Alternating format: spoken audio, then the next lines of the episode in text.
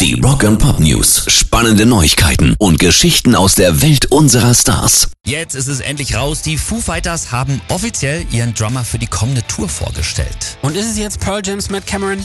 Tatsächlich nicht. es ist Josh Fries. Ach, guck.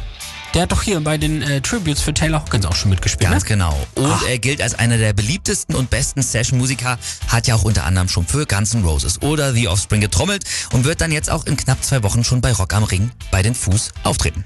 Und ist er denn dann jetzt auch wirklich offizielles Teammitglied? Hm, Ja, das haben sie bislang nicht verraten. Also erstmal geht's wirklich nur um die kommende Tour und ich könnte mir auch vorstellen, dass sie das auch erstmal dabei belassen, weil sie eben Taylor Hawkins nicht so komplett ersetzen wollen. Rock and Pop News. Und es ist ja wirklich unglaublich, wofür Fans alles Kohle rausballern, ne? Jetzt wurde auf einer Auktion von Julians eine Gitarre von Kurt Cobain versteigert, die er bei einem Gig auf der Bühne zerschmettert hat. Hm, Okay, also da wurden die Überreste verkauft, ja? Nein, ein Profi hat das Ding Stück für Stück wieder zusammengesetzt. Spielen kann man es nicht mehr. Dafür ist die schwarze Fender Stratocaster von allen drei Nirvana-Mitgliedern original signiert.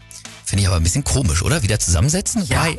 Also weiß wa- man was hat nicht, warum. dieses halb kaputte Ding denn jetzt gebracht? Das ist es nämlich, fast 600.000 Dollar. Yo, krass. Ja, 595.000 Kracher für eine kaputte Gitarre. Der Wert wurde vorher übrigens auf 60.000 Dollar geschätzt. Also wirklich nur tatsächlich 10% dessen, was es am Ende gebracht hat.